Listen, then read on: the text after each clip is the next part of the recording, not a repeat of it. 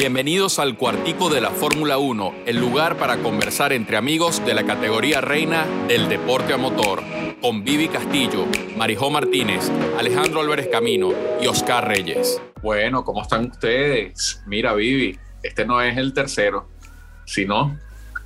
Sino lo siguiente. Y yo sigo tan emocionada como en el primero, pero no es que emocionada, mi Oscar, es lo siguiente. Muy bien. Bueno, hoy eh, tenemos un temazo, un temazo, porque es, historia en la Fórmula 1, Marijo. Claro que sí, ¿cómo están? Bienvenidos una vez más a un nuevo episodio del Partico de la Fórmula 1. Alejandro, Vivi, Oscar eh, también y su servidora. Marijó, aquí reunidos a hablar de este tema que nos apasiona muchísimo y hoy queremos hablar de algo que va a generar mucho debate, eh, que no sabemos qué, cuál va a ser el resultado de su experimento, pero que es importante analizar y tiene que ver con las carreras sprint que se están implementando en la Fórmula 1. Así que, ¿cómo la ves Alejandro? Bienvenido. Gracias, gracias. Y bueno, sí, emocionado y lo siguiente, como dice, como dice Vivi, por este experimento también eh, de, las carreras sprint. En lo particular, a mí me, me gusta eso de tener tres días eh, en lugar de dos, dos por fin de semana, tres días de, de vamos a decirlo, de competencia, porque eh, comenzamos con, con, las qualis el, el viernes, con, la, con la quali que no es quali, que no termina siendo quali, es simplemente ver la parrilla de, de la, carrera del sábado, exacto, de la carrera de sprint del sábado, el sábado con esa mini carrera que, lógicamente trae emociones por los rebases en pista, por lo que estos significan, que es la parrilla de la carrera grande, que es el domingo, como habitualmente se, se, hace. Entonces yo creo que, que tener un, un, fin de semana con tres eventos claves para, para el campeonato. En lo particular a mí me gusta eso. Hay cosas que no, pero eh, me, me, me, quedo, me quedo con eso. No sé qué opinan ustedes. A mí me encanta, me encanta tener más actividad. A mí me gusta la emoción de la Fórmula 1, que, que, me regalen un evento más. Yo soy muy feliz verlos correr un día más, a mí me encanta. Eh, creo que hay cosas que mejorar en este, en este formato planteado por F1 que tiene ciertos defectos, incluso que ha levantado dentro de los pilotos algunas molestias y algunas, eh, algunos reclamos. Por ejemplo, esto de que la quali que va para la carrera sprint no sea considerada una quali para las estadísticas eh, ha generado problemas para los pilotos y habrá que ver si eso se modifica en, adelante y hay que ver también si tiene mucho sentido esta planificación y este organigrama eh, dividiendo las dos prácticas entre el viernes y el sábado, cosa que puede hacer que una de ellas no tenga ningún sentido. Oscar. Sí, mira, yo estoy de acuerdo con, con lo que ustedes han dicho. Eh, creo que estamos muy en la misma línea. Eh, a mí me parece que más entretenimiento es mejor para el fanático. En ese sentido, pues Liberty Media lo ha hecho muy bien otra vez. Eh, y frente a los críticos, mira, yo me recuerdo con esto. Yo no sé si a ustedes les pasó lo mismo, porque ustedes todos tienen tiempo viendo la Fórmula 1 y les debe haber ocurrido, porque a ese grupo de la gente que tenemos algún tiempo viendo, nos pasó a muchos el cambio del logotipo, que fue lo primero que hizo eh, Liberty Media y, cambia el logotipo y aquello era como si tuvieras metido con una cuestión que era sagrada, porque claro, tenía décadas teniendo exactamente el mismo logotipo. Entonces había una porción de gente, recuerdo en aquel momento, oye, como si le hubieran tocado la vaca sagrada eh, muy, muy enojados porque, eh, bueno, habían tocado algo que, que era inmaculado y que, y que no se podía alterar.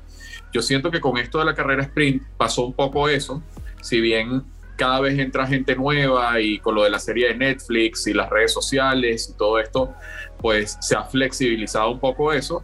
Todavía habemos unos cuantos, y me estoy metiendo yo, aunque yo no sea de ese grupo, pero digo, la gente que tiene tiempo viendo la Fórmula 1 todavía está un poquito renuente a este tipo de cambios. Pero a mí ya Liberty Media me ha, me ha cumplido en el sentido de que me ha, me ha hecho entender, a pesar de que yo era una de esas personas que reaccionaba ante esos cambios, que estos cambios vienen para ganar audiencia, para, para ser divertidos. Y yo creo que no hay ninguna discusión que hasta ahora la jornada ha sido muy divertida desde el punto de vista de fanáticos. Sí, a mí la verdad, a mí la verdad me gusta mucho lo que hemos podido ver porque sin duda es mayor entretenimiento para, para quienes amamos este deporte y, nos gusta ver a los pilotos correr. Eh, creo, creo que eh, esta, esta pole position de la pole position es un experimento que se verá en el futuro si realmente tiene resultado o no. Pero yo creo que en, un principio, en, función del fanático, creo, creo que es una buena estrategia, sobre todo en el tema de la pandemia, quizás una manera para recuperar eh, todo, lo que fue la pérdida millonaria del 2020, que sabemos le ha golpeado a, todo, a todos los sectores, a todo el mundo, y esta oportunidad eh, de ver además eh, recuperar la tradición en otras prácticas, como en el caso de Silverstone, y también eh, poder ver esta carrera. Van a ser tres experimentos que se van a dar en el año eh, quedan dos, pero yo creo que, creo que es muy positivo. Y, lo que sí, y, aquí les quisiera preguntar a ustedes cómo, cómo lo ven, me parece que debería revisar la FIA el número de puntos que le está dando a los pilotos por eso, ¿no? Y pienso que no se debería ignorar tanto a los mandos medios. Eh, creo, que, creo que es un ajuste que, que sería importante porque... Eh, desgastar el, el, coche sin poder hacer mayores cambios eh, y, nada más para un tan, tan bajo puntaje y dejar a los medios allí, creo que eh, sin nada, creo que eso es algo que sí se debería revisar. ¿no? no sé por qué pensaron en tan pocos puntos, o sea, al menos hubieran hecho, no sé, cinco, tres, dos, uno, uno, no lo sé, o sea, estoy diciendo aquí algo al azar, pero sí creo que, que eh, eh, poner, arriesgar tanto el carro y hacerlos gastar tanto, para tan poco puntaje, no sé si eso es lo que realmente vale la pena. A nivel de espectáculo, creo que se lleva todas las de ganar, pero a nivel de, del esfuerzo, de, de, lo que es prepararse para, para, la carrera del domingo, no sé si vale la pena eh, desgastar tanto el monoplaza. Yo no sé cómo lo ven ustedes, este tema eh, de, cómo lo ha visto la FIA, ¿no? O sea, muy bueno en espectáculo, pero cómo lo está implementando. Sí, yo, yo estoy de acuerdo con, con Marijó porque o sea, hasta ahora, hasta ahora, el, elemento del, puntaje de la FIA es premiar a los tres primeros. Y, si bien es suficiente premio eh, la parrilla de, salida, o sea, estar entre, los, entre el top 5 o el top 10, este, es un buen premio para esa carrera. Creo que que sí se, debe, se deben premiar, no hasta, no hasta el décimo puesto, porque tampoco es una carrera eh, completa al 100%, pero sí por lo menos, no sé, alargar los, los premios en puntos hasta, hasta los cinco, hasta los cinco primeros, eh, para, para que, bueno, sí, si bien la motivación de salir cuarto, quinto es importante, pues también dale uno, un punto al quinto, dos puntos al cuarto, o sea, añádele un poquito ese extra eh, para, para, bueno, buscar esas posiciones, ¿no? más, allá de lo que significa para la carrera, tener uno que otro puntito que puede ser bueno para el campeonato, ¿no? O sea, es, mi manera de ver, en eso concuerdo con, con Marijó. Mira, yo no sé eh, eh, si eso eh, está en discusión o, no. Hasta ahora no he visto nada que hable específicamente sobre ese punto en, discusión. Me refiero a, la cantidad de puntos. Pero lo que sí, lo que sí siento es que efectivamente hay desde el principio se plantearon algunas diferencias entre entre los pilotos sobre esa puntuación, incluso sobre lo que tenía que ver con el, hecho de puntuar. Y a lo mejor aquí la otra posibilidad es que no puntuase nadie y que termináramos viendo una carrera sprint solo para la salida y le quitáramos ese, ese, esa que podría además hacer que los que están de primero vayan muy adelante y los que están de último se vayan rezagando mucho más en, la, en el campeonato de pilotos y de constructores. Entonces, a lo mejor yo planteo lo contrario. Yo planteo si más bien quitamos de esta ecuación los puntos, si no sería una buena idea y, no sería justo para cada uno de los pilotos. De repente es posible que, eso fuera mm, una solución. La otra cosa y lo que sí se de lo que sí se ha cuestionado mucho y lo han cuestionado los pilotos está relacionado con el hecho de que la quali no tenga sentido o, no tenga ningún tipo de incentivo para, los pilotos más allá de, esta parrilla de salida del día siguiente de esta carrera sprint. Eh, estadísticamente no se puede considerar, porque además no tiene mucho sentido y, eso sí creo que puede tener algún tipo de, de modificación en adelante pero no se puede considerar una pole position una carrera sprint. No tiene las mismas características y ponerla dentro de esa estadística no tiene mucho sentido. Yo no sé si tú concuerdas conmigo, Oscar, en, eso y en esos reclamos que han hecho los pilotos. Lo ha hecho eh, tanto Hamilton como Verstappen, como Lando Norris. Eh, son algunos de los que he escuchado que han levantado su voz con respecto a para qué hacer una pole position si esa pole no puede valer como estadística y no podemos poner como pole una carrera sprint que no tiene las mismas características estadísticas. No sé, no sé qué piensan. Mira, yo, yo considero que eh, pues tienen razón eh, en algún punto. Creo que tienen eh, una, digamos, hay algo histórico en la Fórmula 1, Vivi, que es cómo los puntos han cambiado y cómo esos puntos de alguna forma han sido centro de polémica durante años. Yo no sé si tú te acuerdas que cuando se cambió el sistema de puntos, entonces se empieza a comparar esta gente que es muy histórica de la Fórmula 1, que, siempre quiere establecer una comparación entre distintas épocas, empiezan a decir que cuántos puntos tiene Hamilton versus cuántos tiene Fangio, pero es que claro, en la época de Hamilton se puntúa más que en la época de Fangio y entonces por eso es que tiene más puntos. Entonces, la verdad es que ya la Fórmula 1 ha cambiado tanto que por eso es que la comparación eh, per se ya no tiene sentido, ¿no?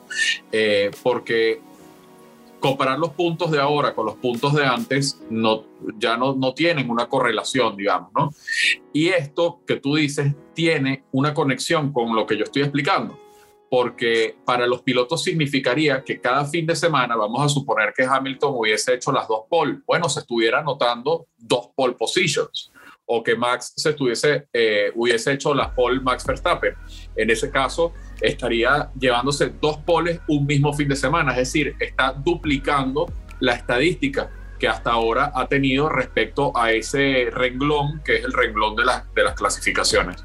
Entonces, aquellas mismas personas que, que, se han quejado de las comparaciones entre épocas, ahora se van a quejar también si le dan, los puristas de la Fórmula 1 se van a quejar si le dan la razón a los pilotos y si ellos empiezan a puntuar también por esta clasificación extra, ¿no? Es muy debatible. Eh, yo creo que de, todas formas, la Fórmula 1 se está reinventando con esta gestión de Liberty Media y ese proceso hay que revisarlo, lo van a revisar sin duda alguna.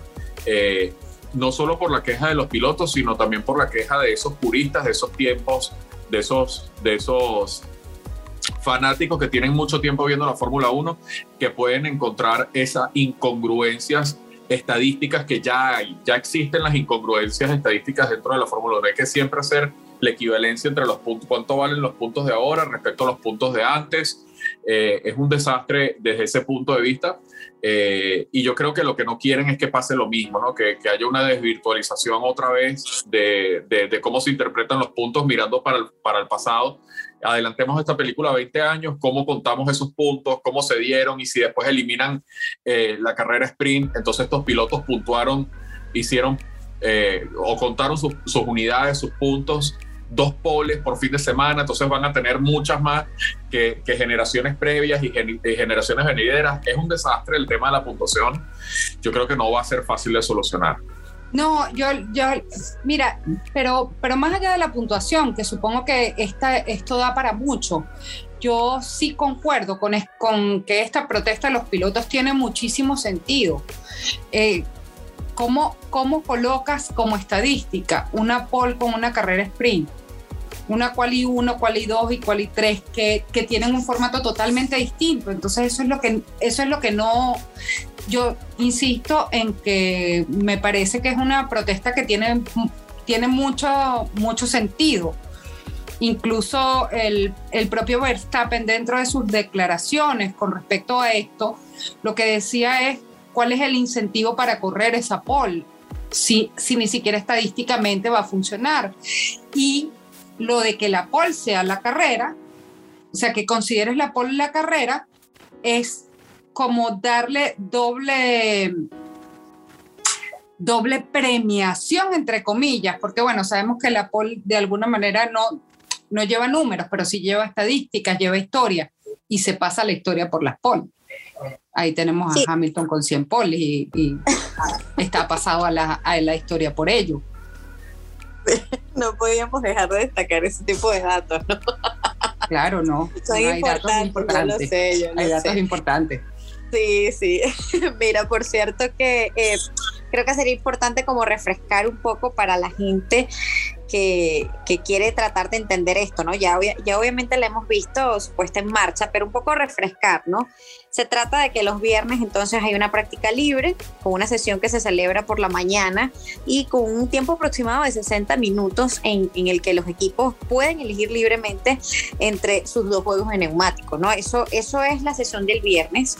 Eh, posteriormente se da pues la clasificación, que es una sesión que es igual a como se celebra actualmente, pero que determina la parrilla de salida de las carreras sprint, ¿no? Justamente eh, esta nueva modalidad, este nuevo formato.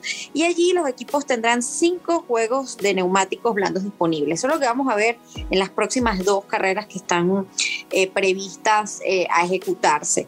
Esto es el día viernes, recordar a los que nos están escuchando. ¿Y qué pasa el sábado? Entonces el, el sábado se da pues la carrera sprint, pero previamente hay una práctica libre, la práctica libre 2, eh, igual eh, con una sesión de 60 minutos y al igual que el día anterior, pues donde los equipos eligen libremente cuáles son los neumáticos. Finalmente el sábado, como ya lo hemos visto en ejecución, pues la carrera se da de aproximadamente 100 kilómetros y ahí, bueno, las escuderías han escogido pues sus dos juegos de neumáticos, ¿no? Resultados que de ahí va a depender esta parrilla de salida de la siguiente carrera, como, como ya, ya lo hemos visto. Y finalmente, entonces el domingo se hace la tradicional carrera de los 305 kilómetros con una duración aproximadamente de dos horas eh, y que además tiene la distribución de los puntos que ya sabemos para el campeonato mundial y de constructores que va a quedar de la misma manera, ¿no? Entonces, un poco como hacer ese refrescamiento para quienes nos escuchan, eh, de, qué trata y cómo se ejecuta y cómo va, y es lo que hemos podido ver hasta ahorita en la práctica, que creo que es importante como, como revisar, ¿no? No sé cómo lo ven, Alejandro. Sí, bueno, o sea, ese, esa, eh, eh, es lo que, lo, que yo pienso, no sé si, si todos coinciden. esa segunda práctica libre que se lleva a cabo después de la quali del viernes es lo que me hace ruido de todo este fin de semana. O sea, eh, al, no poder hacer modificaciones no puedes probar nada del no, vehículo. entonces, entonces no tiene sentido darle una hora a los equipos para que den 30 vueltas al circuito si no pueden probar nada. Eso es lo, el único detalle que yo le veo al fin de semana. Eh, de resto, hasta ahora me está gustando. Eh, sí, concuerdo un poco con Vivi y, creo que con todos eh, en, en, que no darle el valor de la quali a la quali del viernes, o sea, que ese número, esa estadística, capaz, capaz a muchos, ah, bueno, es una estadística y ya no te da puntos, no, pero sí, sí valen, o sea, sí valen para el, e, ese, ese, ese, para estudiarlo más adelante en la historia, este, para, para ver a un Hamilton con tantas poles, a un Verstappen con tantas poles, o, un, un, Vettel, o el, los que sean, que, o un Lando Norris con una pole. ¿Se imaginan que Lando consiga su primera pole en una clasificación de, de estas y no le valga su número para la posteridad? O sea, no sé, para, para mí sería súper injusto este, dársela por una carrera. Yo creo que la carrera ya tiene suficiente premiación, o sea, los puntos y ya, los puntos y el lugar de, de la parrilla del día domingo. Creo que el efecto quali te lo da esa vuelta rápida. O sea, me, me parece. Es así, el efecto quali lo da la vuelta rápida, no lo la da vuelta la rápida. Como siempre, exacto. La carrera, pues sí, no hay posibilidades, entre comillas, de estrategia, porque no hay parada en pits, no, no es necesaria la parada en pits, pero igual eh, es un, un, tema de largo aliento, son, eh, son ciento y, es un tercio de una carrera normal. O sea, pero no, el factor de vuelta rápida, es más, la vuelta rápida de la histórica primera sesión de, de, carrera sprint de, de, Silverstone la ganó eh, Lewis Hamilton. O sea, la primera vuelta rápida de esa carrera la tuvo Hamilton y él no se lleva ningún premio por eso. O sea, fue más en aquella ocasión Verstappen consiguió esa, esa pole, pero no sé, la vuelta rápida es la que da la condición de quali. Ese, ese para mí el único detalle que le consigo. Ese me gusta y el escucharte, de la... Alejandro. Me sí, gusta no, no, mucho, mucho escucharte. Que, que puedo ser muy subjetivo. Te quedó bonito. Muy objetivo. Hizo la vuelta perdón, rápida en, en, esa, en esta primera carrera sprint. ¿Quién la hizo? Luis Hamilton. La... Pero okay. ¿quién se llevó la pole? Max Verstappen. Sí, bueno, pero, pero, pero eso está en veremos. O sea, digo, ese formato está en veremos. Yo estoy segura va. que yo, si hay yo, alguna modificación va a ser justamente esa. Y yo, y yo creo que si hay un deporte que, que, que sabe ajustarse, esa es la Fórmula 1. Históricamente ellos eh, no, no les da miedo a experimentar cosas y, y no les da miedo a rectificar también cuando, cuando algo no les funciona o ven, que, o ven que hay muchas críticas, ya sea por parte de la prensa o por parte de los aficionados o por parte de los mismos pilotos, ellos, la, la FIA y la, y la Fórmula 1 siempre se ha caracterizado por, okay, por dar ajustar. un paso adelante, pero también podemos dar un paso atrás. Y creo que eso con el tiempo se va a ajustar. Es una categoría que, que mm, se adapta a los tiempos que corren eh, y que van tomando las formas que no van a satisfacer a todos, pero que le permiten explorar. Eso es una gran verdad. Han cambiado de pulgadas de neumáticos, han cambiado de, de, las, eh, del, de cómo funciona toda la aerodinámica, han cambiado el, el, cómo puntúan los pilotos, cómo es el sistema clasificatorio también ha cambiado varias Infinidad veces. de veces. Y lo han tenido sí. que, este, hasta que llegaron a este modelo actual, no me refiero al sprint, me refiero al estándar, que les tomó un tiempo y que el público lo fue aceptando y la prensa especializada lo fue como puliendo. Y yo creo que lo, esto de los puntos que ustedes han planteado son todos argumentos muy válidos y yo estoy de acuerdo con los dos. Lo que veo es una tormenta en términos de quién se va, o sea, obviamente ellos tienen su equipo de trabajo para, para ver deportivamente cómo, cómo contrarrestar esto y cómo normar mejor quién puntúa y cuándo y por qué eh, pero efectivamente esto se avisora, va a haber una, unas lindas discusiones, eh, no solamente a puertas cerradas, sino en la prensa especializada, sobre cuál es el mejor camino que debe tomar este tipo de carreras, si es que quieren que prevalezcan, ¿no? Porque recordemos que este año se están haciendo las primeras tres en la historia pero no sabemos si el año que viene de pronto se espera que sí. Yo creería que sí, pero, no, pero yo no tengo una certeza de si se van a realizar el año que viene. Ojalá que sí. Hasta ahora han demostrado que, que, está bien. Falta esa evolución, ese pulido fino de competitivo de quién se lleva a qué punto y por qué, que no es fácil, no es menor y no es una discusión privada. Empieza siendo privada, pero tiene mucho peso la, la prensa, la, influencia que tú has dicho, eh, Ale, de todo el ecosistema pues, que, que rodea a la Fórmula 1 se expresa. No, y volver, y volver a hablar sobre lo que tiene que ver con esa práctica Libres 2, eh, ese, ese esquema planificado con ese calendario de primero Libres 1, cual Libres 2, carrera, sprint. Eso seguramente va a ser modificado porque hay que recordar, como decía Ale, no pueden hacer ninguna modificación al auto cuando haces esa segunda prueba. Y las pruebas se hacen, las pruebas libres se hacen específicamente para que cada uno de las escuderías pueda adaptar su coche a, hacer esas modificaciones finas que necesitan para sacarle el mejor provecho en ese circuito con la, con la estrategia de neumáticos que van a utilizar. Entonces, ¿para qué sirve esa segunda práctica? Para nada en este calendario como lo estamos viendo ahora. Y yo particularmente creo que Marijó no tiene sentido. Sí, no, tiene totalmente. Hay que, hay que recordar que justamente como ustedes han apuntado, pues las normas que están prohibiendo hacer grandes, a grandes cambios en los componentes, eh, lo que aparentemente dice la FIA es para evitar eh, pues la creación de coches especiales para la clasificación y también busca como limitar el número de horas requeridas no para preparar un coche de cara al día siguiente. Pero eh, sí hay que como que aclarar que se permite una reconfiguración por lo menos suficiente para que de los coches, para que los libres del sábado por la mañana sean una sesión útil. Y después del inicio de la clasificación, pues los coches estarán en lo que lo, esto que llamamos el parque cerrado.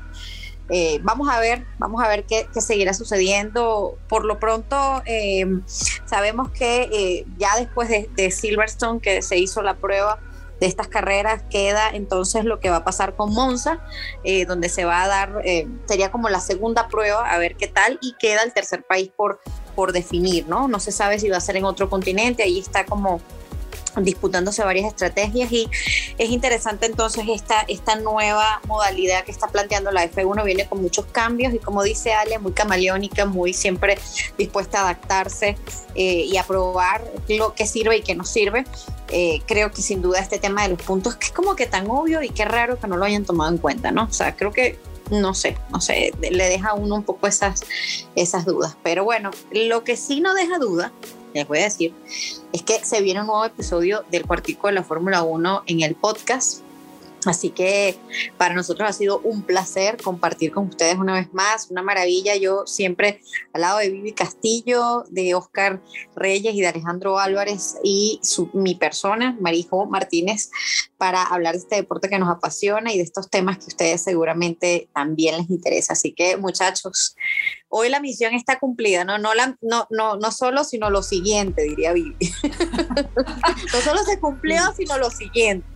Sí, no solo cumplimos, sino lo siguiente y estoy seguro que esto de las carreras sprint va a dar mucha tela que cortar y que lo vamos a volver a tratar en otro episodio de nuestro podcast. Nos vemos la próxima vez. Así que nos despedimos. Chau.